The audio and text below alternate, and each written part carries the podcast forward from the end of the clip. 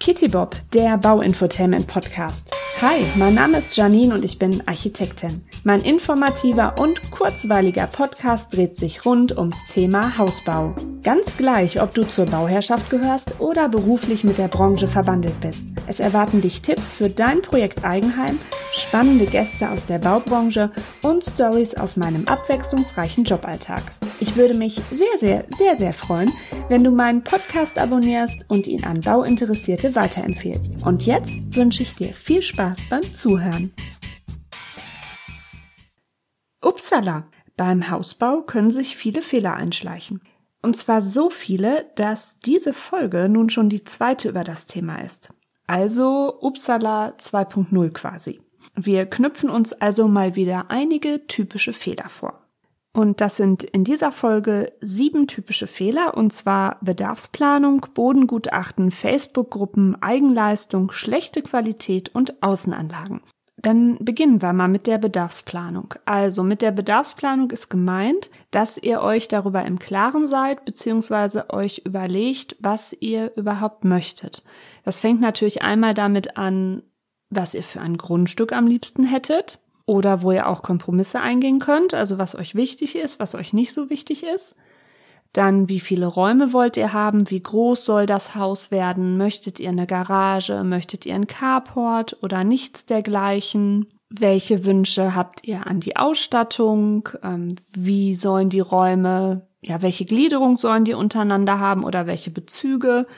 Dann, wie sieht überhaupt das Budget aus, ja, weil ähm, träumen können wir ja alle immer schön und schöne Wünsche und große Wünsche haben wir auch alle, aber ob das unser Portemonnaie überhaupt ähm, zulässt, das steht immer so ein bisschen auf einem anderen Blatt. Also von daher sollte man schon mal bei ähm, einem angesehenen, seriösen Finanzierungsdienstleister, äh, Berater oder wie man die auch immer schimpft, Bank solltet ihr einmal ein Gespräch suchen, um überhaupt abzuklopfen, in welcher Range ihr euch überhaupt bewegen dürft.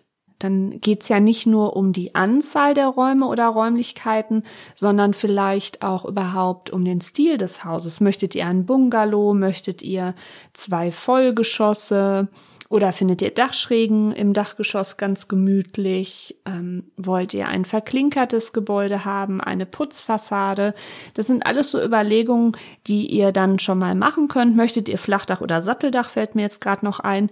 Klar, Ihr müsst immer überlegen, der Bebauungsplan gibt natürlich auch in den meisten Fällen was vor. Aber unterm Strich kann man halt einfach sagen, ihr müsst schon zu Beginn möglichst genau wissen, was ihr möchtet. Ne? Also stellt euch das mal vor, wie wenn ihr jetzt ein Auto euch bestellt im Autohaus. Ähm, da beschäftigt ihr euch ja auch vorher damit. Ne? Wie soll das ausgestattet werden? Welche Farbe soll das haben? Weil irgendwann ist das halt im Produktionsprozess, genauso wie euer Haus. Also, wie bei allem im Leben ist es wichtig, dass ihr eure Wünsche und Ziele klar definiert habt und die genauso eindeutig und klar auch wiedergeben könnt gegenüber dem Architekten, Architektin oder dem ähm, Fertighausanbieter, damit ihr dann auch sicher sein könnt, okay, ihr bekommt das, was ihr euch wünscht. Next point, das Bodengutachten. Ist auch so ein Punkt, den man auch mal, glaube ich, gerne so ins Abseits vielleicht schiebt, weil man erstmal denkt, oh, es kostet ja so und so viel Euros, das machen zu lassen. Aber es ist halt wirklich wichtig, weil das Bodengutachten gibt euch halt Auskunft darüber, wie euer Baugrund beschaffen ist.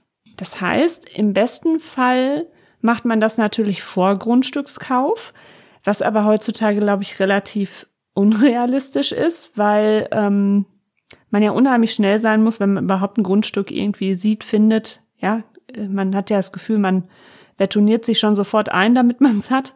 Ja, weil es ist halt ärgerlich, ne, wenn du jetzt äh, denkst, du hast das ultimative schöne Grundstück und du kannst da gar nicht drauf bauen, ne, und es ist halt nur Sand drunter oder irgendwas. Naja, aber so schlimm muss es halt in den meisten Fällen auch nicht kommen. Jedenfalls ist das Bodengutachten wichtig, ähm, weil es euch dann die Auskunft darüber gibt, wie gegründet werden soll. Angenommen, ihr habt jetzt keinen Keller und habt nur eine Bodenplatte, muss man das aber trotzdem wissen, also halt auch der Statiker, wie viel Last der Boden ab kann. Geht das über eine lastabtragende Bodenplatte mit entsprechendem Schotterunterbau oder müsste man sogar Streifenfundamente machen? Oder manchmal gibt es auch die Fälle, da ist dann die tragfähige Schicht so weit unten, dass es sich dann hinterher doch wieder rechnet oder es wirtschaftlicher ist, vielleicht doch einen Keller oder einen Teilkeller drunter zu packen. Aber das sind immer halt Rechenbeispiele beziehungsweise Abwägungen, die man von, ja, die man individuell bei dem Bauvorhaben dann einfach ähm, entscheiden muss. Dann, wenn ihr zum Beispiel mit einem Keller baut, sagt das Bodengutachten auch was über die Versickerungsfähigkeit. Also das über die Versickerungsfähigkeit sagt das immer was aus, aber das ist halt auch gerade bei Bauten mit Keller halt wichtig, dass man auch hinter den Grundwasserspiegelstand ähm, kennt. Ne? Also muss ich jetzt noch bedeutend höhere Anforderungen an die Abdichtung der Wände und, und der, ja, und dieser ganzen Fugen irgendwie aufwenden? Oder reicht da quasi so das Klassische? Das sind halt alles so Sachen, ne? Also habe ich da mit drückendem Wasser, nicht drückendem Wasser zu tun, etc. Das sagt das halt alles aus. Und weil die machen ja Bohrungen, die Bodengutachtermenschen, und nehmen Proben raus. Und anhand dieser Proben weiß man halt auch, ist das belasteter Boden oder nicht. Weil der Supergau ist natürlich jetzt, wenn ihr ein Grundstück kauft, dann ein Häuschen plant oder zum Beispiel schon ein Fertighaus, Schlüssel-Fertighausanbieter habt. Und da sind ja meistens die Gründungsarbeiten und die Erdarbeiten bauseits. Und dann habt ihr eure Finanzierung schon hintereinander. Und dann kommt irgendwie raus, da ist verseuchter Boden drunter und das kostet dann irgendwie viermal so viel wie normal, den zu entsorgen. Ja, dann Prost Mahlzeit, das brauchst du halt auch nicht, ne? Also deswegen sind das halt so wichtige Faktoren, dass man das relativ frühzeitig auch schon in trockenen Tüchern hat mit dem Bodengutachten, dass man weiß, was habe ich da eigentlich unter dieser Grasnarbe? Ja, was lauert da oder sind da gute Dinge? Ähm, weil dann könnt ihr das halt auch schon in diese Finanzierung mit einplanen und müsst nicht nachfinanzieren. Oder wisst halt dann auch schon früh genug, oh, scheiße, ja, das wird jetzt eine knappe Nummer. Also entweder ähm, streichen wir jetzt paar Wünsche und bauen ein bisschen kleiner, was ja eigentlich jetzt auch nicht falsch ist, ja. Ähm, oder im schlimmsten Fall verkauft man es halt dann wieder an vielleicht Käufer, die es jetzt vom Budget da nicht so knapp haben, die damit halt, ja, klar kämen würden mit solchen Mehrkosten. Also immer brav an das Bodengutachten denken. Hört da mal auf Tante Kitty Bob, aber das, glaube ich, macht ihr. Jetzt hier mein Lieblingsaufregerthema. Facebook-Gruppen und ähnliches. Ja, das ist irgendwie so eine, so eine Sache, ne? Letztendlich weiß man halt auch nie, wer so hinter der Person steckt, die einem da irgendwas kommentiert. Ich lese das immer wieder, dass Bauherren ähm, egal, über wen sie bauen, ähm, ihren Grundriss in irgendeine so Gruppe stellen und dann, hey, das ist unser Traumhaus, habt ihr noch Anregungen, bla bla bla. Ist ja erstmal gut gemeint, aber wenn du dann dir die Kommentare durchliest, ja, da, die Leute haben ja, also zum einen haben die, die kommentieren, ja gar nicht diesen Entwurfsprozess mitgekriegt, den ihr mit dem Architekten, Architektin durchgegangen seid oder eure Überlegung, eure Bedarfsplanung wissen die auch gar nicht. Von daher finde ich das eigentlich völlig unsinnig und es verunsichert einen doch total als Bauherrn, oder? Man denkt ja hinterher, man hat was falsch gemacht. Das ist so ähnlich wie wenn du äh, Freunden, Bekannten, Familie die Sachen zeigst. Da gibt halt auch jeder seine Tube Senf dazu, ne? wo du dann dich hinterher auch fragst, okay, pf, ja, danke. Weil ich weiß nicht, steckt da vielleicht eigentlich hinter, dass wir nur hören wollen, nein, ist das schön, IT-Tai. Das kann natürlich auch sein. Aber es geht jetzt bei so Facebook-Gruppen, Internetforen jetzt nicht nur um, um solche Dinge, sondern ich finde es halt auch immer sehr fraglich, wenn man technische Fragen hat und danach gescheiten Antworten sucht. Weil du weißt einfach nicht, wer sich hinter Hanswurst 66 versteckt, ja? Will der mir jetzt Gutes oder ist das irgendwie ein Psychopath, der irgendwie, ähm, ja, der irgendwie anderen Leuten auch schaden will?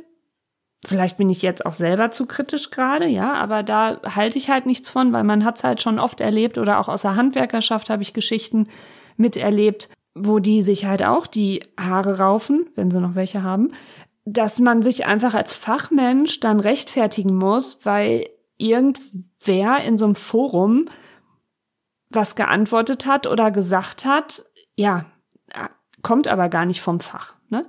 Klar, gibt bestimmt auch gute Tipps, sind bestimmt auch viele dabei, die es gut meinen, aber ich möchte euch nur so ein bisschen darauf sensibilisieren, dafür sensibilisieren, dass ihr da bitte ein bisschen aufpasst und jetzt nicht meint, das ist da unbedingt das Gelbe vom Ei, was da vom Stapel gelassen wird.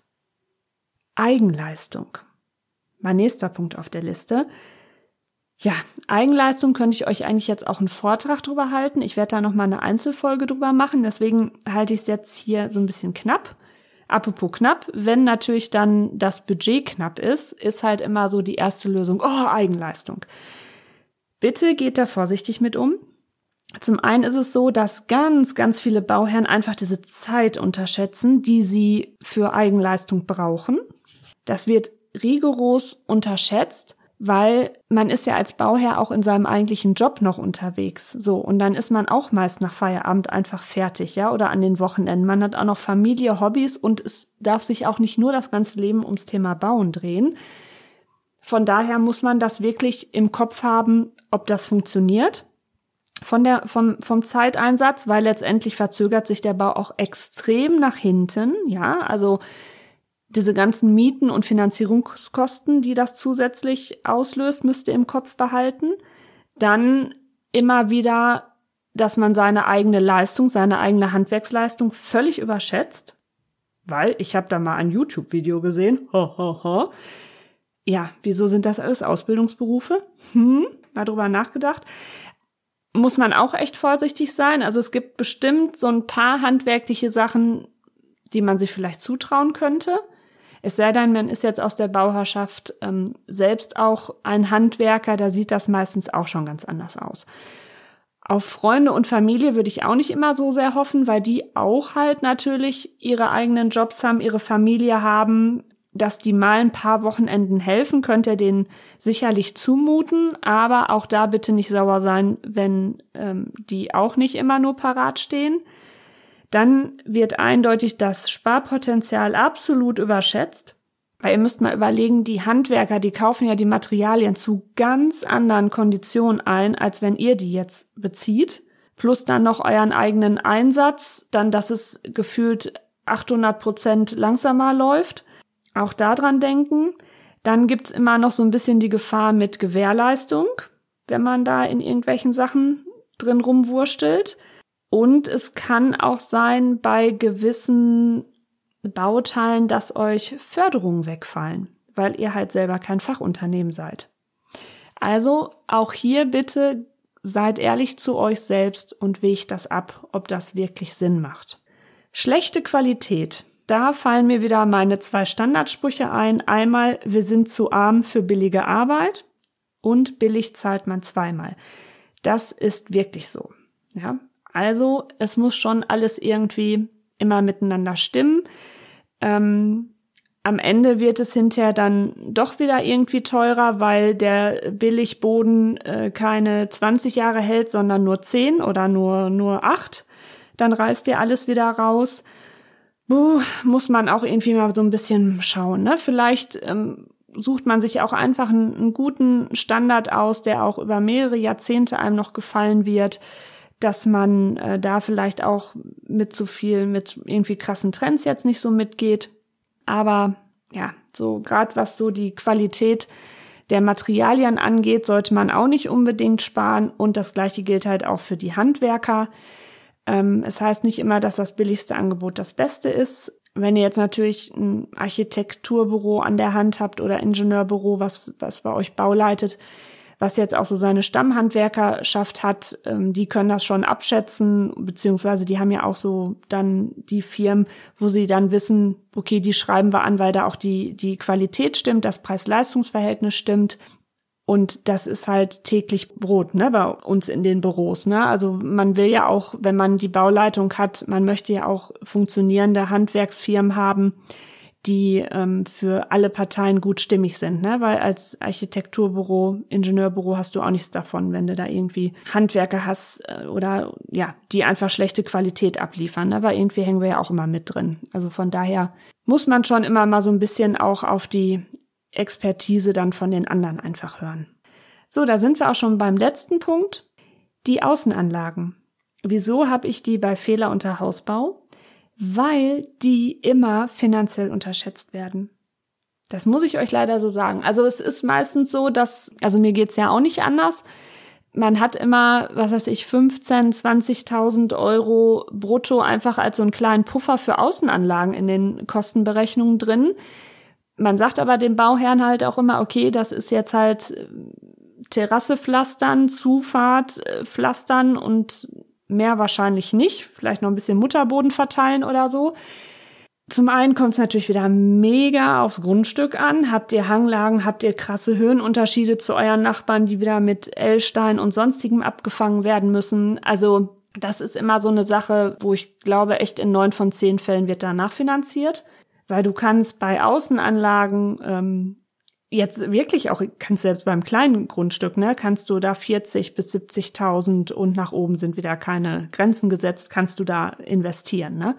Also das ist auch so eine Sache, da solltet ihr euch im Klaren sein, dass erstmal natürlich wichtig ist, dass das Haus fertig wird, dass ihr im besten Fall über die Firma, die euch die Erdarbeiten, Gründungsarbeiten gemacht habt, schon mal schottern lässt, also vor der Garage schottern lasst, vorm Eingang die Terrasse, vielleicht so einen kleinen Streifen ums Haus, dass ihr halt über sauberes Schotterbett ums Haus schon mal gehen könnt, ähm, weil es sich wirklich oft hinzieht, bis die Außenanlagen gemacht werden. Und sie sind natürlich auch wetterabhängig. Ne?